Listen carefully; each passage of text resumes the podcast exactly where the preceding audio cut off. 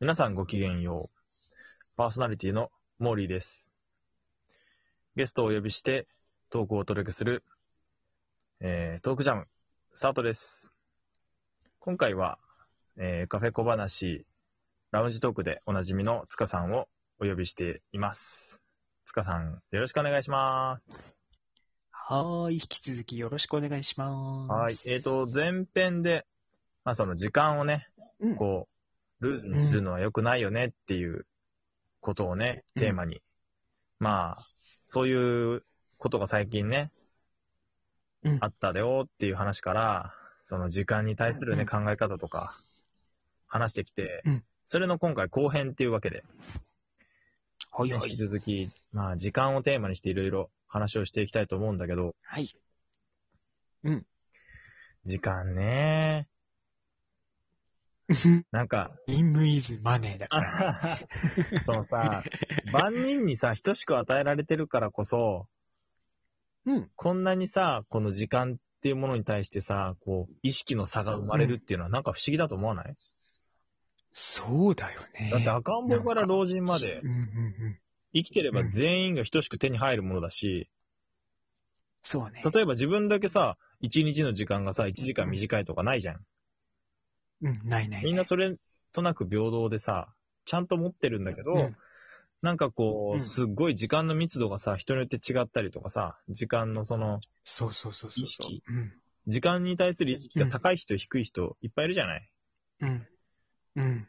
その辺に関してね、なんかいろいろ深掘っていけたらなって思うんだけどさ、うんうん。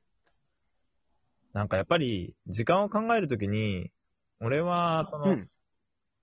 まあ前編で相手の時間をこう、まあもらってるっていうことになるんだよねって話をしてたと思うんだけど、うん。やっぱり時間を守るっていうのはさ、相手を大事にすることにつながると思ってんだよ、俺は。そうだよね。なんか、時間をちゃんと守るってさ、当たり前だけどさ、相手に対しての、まあその、敬意とかさ、相手をこう、ちゃんとうんうん。予定を組んで、ちゃんと予定通りにこう、ね、到着してとかさ。もうなんかその信頼の根底にあるようなものの気がするんだけどさ。そうだよね。基礎になるものだよね。うん。やっぱり、時間ってさ、こう、いい加減にもできるし、細かく細かく、こう、きっちりきっちりできるからさ、結構個性、個性じゃないや。その人の、やっぱ捉え方とか癖が出るよね。うん、そうだね。本当に人それぞれ違うもんね。うーん。まあ、俺なんかは、まあ、ちょっとね、自分の話ばっかりで申し訳ないんだけど、俺は、やっぱその、1分1秒の積み重ねがさ、人生に対する向き合い方になっていくと思ってるから、うんうんうん。だからそういうちょっとした時間でもさ、こう、馬鹿にできないというか、そうだよね。うん、そういう風な考え方で生きてるとさ、やっぱりこう、隙間時間を見つけたときに、何かこう自分が生み出せるんじゃないかとか、何かこう人に与えることができるんじゃないかとか、そういうところに時間とエネルギーを費やしたいんだよね。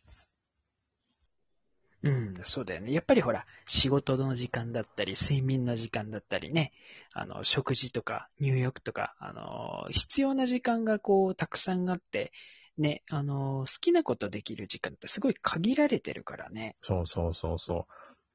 あ、その話でやっぱり連想するのはさ、時間ってやっぱり無限じゃないじゃん。そうね有。限タイムリミットちゃんとあるからね。そうそう、有限であるっていうのをまず認識してるかどうかだよね。そうだね。うんと、そう、その、それは思うわ。なんていうの、大げさに言うとさ、死ぬまでの寿命が決まってて、例えばね、あと、何年この、生きられるのかとかさ、何回こう、この人と会えるだろうとかさ、うんうん、うん。そういうことを細かく言うとそういうことになってくるんだろうけどさ、やっぱ時間って限られてるから、まあ、平たく言えばさ、いい時間にしたいじゃない。そうね。まあそのオフィシャルな時間でもさ、取引先とのなんかこう、ね、商談の時間でもさ、こう、何かこうやりとりをする時間にしたいじゃん。そうね。なんかこう返事をずーっと待ってて、こうベンチで座ってて、なんかこう、なんだろ何をしていいのか分かんない時間ばっかりだとさ、人生やっぱり、なかなかつまんないと思うからさ。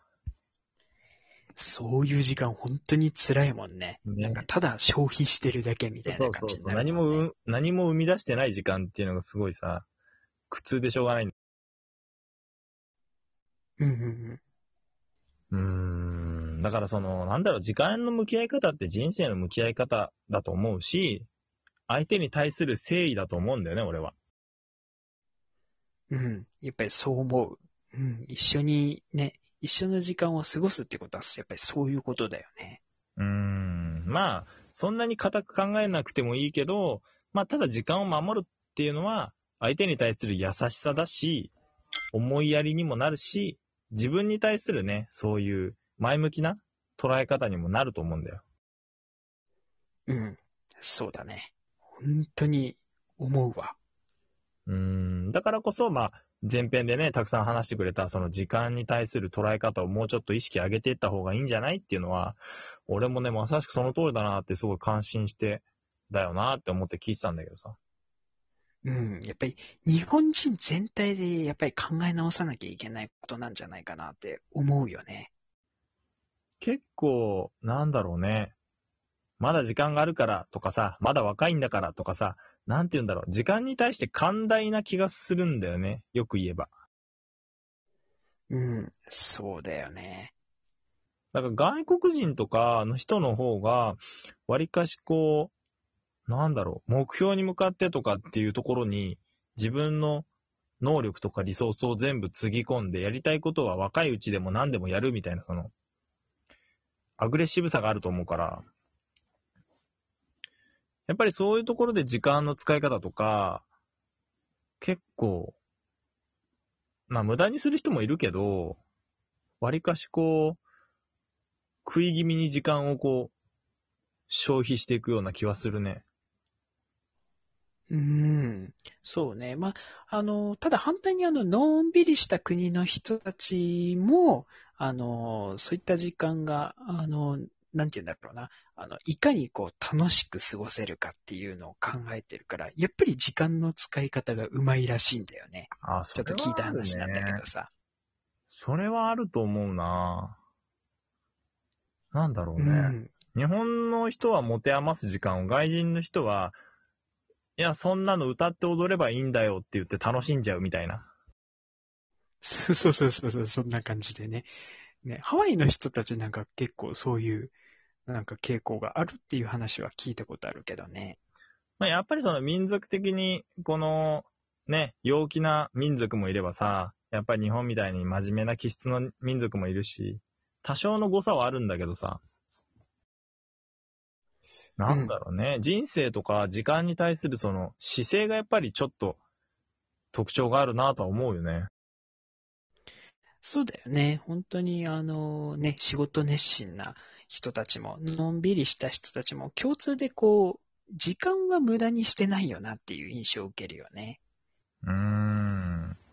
まあ、どう生きたいかっていうのがさ、その、まあ、刻一刻に現れてるみたいな。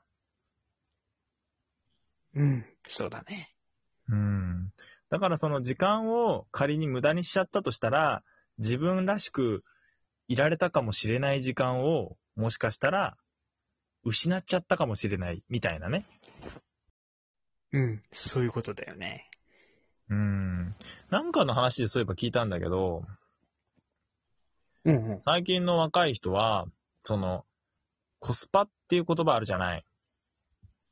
うん、よく聞くね。コスパを重視するっていうのはもはや当たり前で、ほうほうほコスパならぬ、その、コストパフォーマンスがタイムパフォーマンス？う。はいはい要は、その、その時間あたりで、どれだけいい時間を過ごせたかとか、このなんだろう、その時間あったらあれできたよね、みたいな思考をする人がすごい増えたんだって。そっか、今若い人たちも、の方が効率的にやっぱり動いてるってことだよね。やっぱりそういう時間に対する捉え方とか意識が多分すごい感度が上がったのか、あるいは自分のやりたいこととかをやるには人生短いって自覚したのかもしれない。そっかそっか。楽しみたいそう考えると、じゃあやっぱり。そうそうんん楽しみたいことが増えたり、あと無駄なことをしたくないっていう、そういう思想があるんだろうね、きっとね。うんなるほどね。進化してるね、なんか。そうそう。コストパフォーマンスだけじゃなくて、タイムパフォーマンスっていうか、時間あたりにどう有効に過ごすか、使うか。例えばね、その会社でも充実して働いて、休日でも自分のやりたいこと、趣味とかに没頭するみたいな、そういう生き方をしたいっていう人が増えたんじゃないかなって思うよね。うん、なるほどね。このね、あの、感覚がどんどんどんどん広まっていくといいよね。上の世代までね。まあ、やっぱりある程度ギャップはあると思うよ、まだ。そうだよね。結構ニュースで見てても、今のね、サラリーマンなんか、仕事のための仕事みたいなさ、会議の準備とかさ、ちょっと無駄に感じるっていう人も多いみたいだしね。やっぱその辺はやっぱりね、こう新しく会社に入ったら、これって無駄な仕事だなって思う仕事もあるだろうしさ。ね。だからその辺も考えてね、あの、うまく、こう、みんなが上手に時間をこう使っていけるようなね、世の中になってほしいよね。うん。みんなが時間を無駄にしない社会がね、訪れるといいかなと、ね、思うね。うん。なんかね、この就活のエピソードでね、ここまで喋れたのは、すごい楽しいわ。有意義だったわ。うん。ありがとう。いや、こちらもいい話題を振ってくれてね、とても面白かったです。はじゃあまあ今回はこの辺で締めますが、まあ皆さんね、はいそれぞれの時間を楽しんで、有意義なね、人生過ごしていきましょうということで、今日は塚さんとはいお届けしました。じゃあまた次回もぜひお楽しみに。